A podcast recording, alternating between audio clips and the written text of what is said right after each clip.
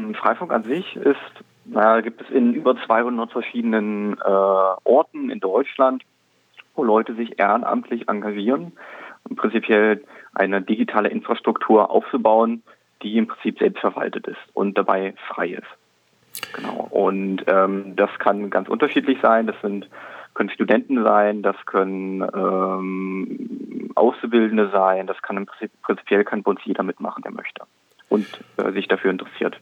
Jetzt kommt einem ja irgendwie dann trotzdem sofort in den Sinn, dass äh, etwas, was mit Technik, technischer Infrastruktur zu tun hat und das bei so einer relativ dezentralen Geschichte, ähm, wie das, was ihr da so vorhabt, also die Versorgung genau dieser Menschen, die irgendwo in diesem Land untergebracht werden, kommt man irgendwie auch auf Geld. Also das kostet ja wahrscheinlich Geld. Wie, wie, wie genau realisiert ihr denn das so, wenn das alles ehrenamtlich und nicht kommerziell und so weiter ist?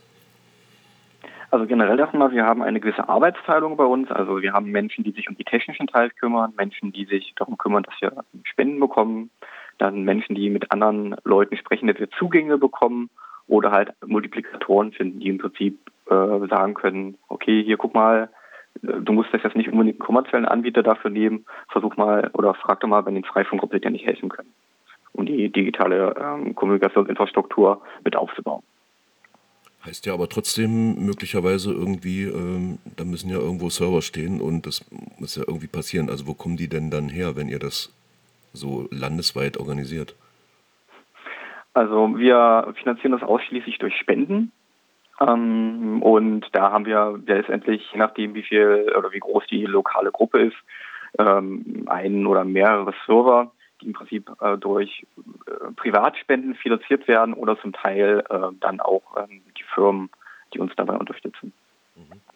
Und kann ich mir das dann so vorstellen, dass sozusagen, wenn das äh, so aufgeht und die, die vernetzten Initiativen das herstellen, dass dann tatsächlich ähm, zum Beispiel in einem Ortchen wie Krumpa, dem vorhin erwähnten Dorf irgendwo am Geiseltalsee, die Leute dann äh, Zugang haben, obwohl es in der Nähe eigentlich keine größere Stadt gibt. Geht so, habt ihr sowas auch vor?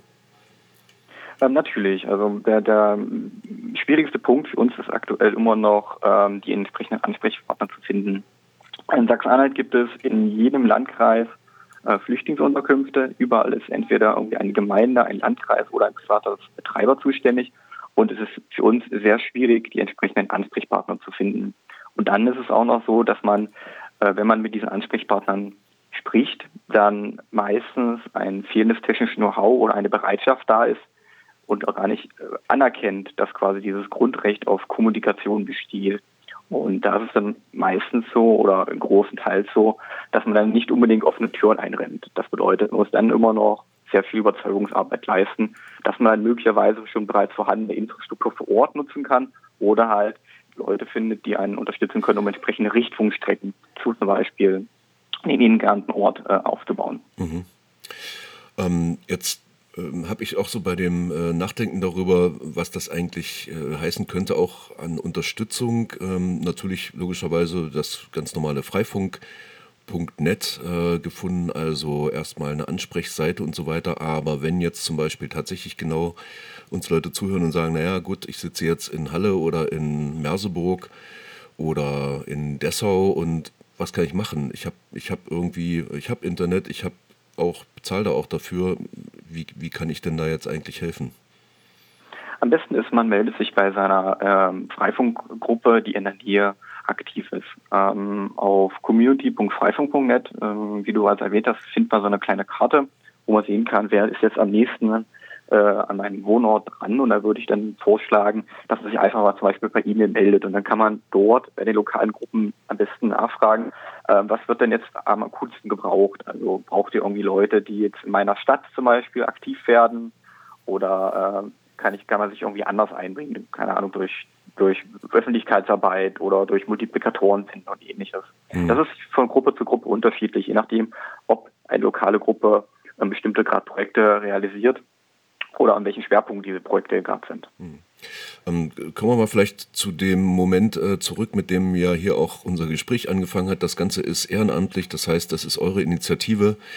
Ähm, die Motivation dafür ähm, lässt sich relativ leicht durchschauen, aber Ähm, die Frage muss schon erlaubt sein, wieso eigentlich das Land Sachsen-Anhalt da keine Motivation empfindet, genau das bereitzustellen. Äh, habt ihr in irgendeiner Weise vorher auch schon mal Kontakt aufgenommen mit Landesregierung, äh, sitzt ja auch in Magdeburg, was die da eigentlich tun können und warum sie das nicht tun?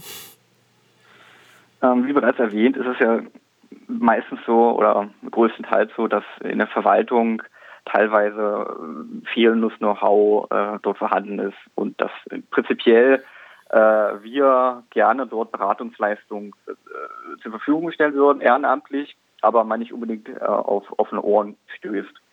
Ähm, wir haben mittlerweile auch Gespräche mit dem Innenministerium und da planen wir jetzt quasi ähm, in, bei der Außenstelle in Quedlinburg unter anderem die, die, die Flüchtlinge mit, mit Freifunk zu versorgen. Das ist aber alles noch in der Planungsphase aktuell.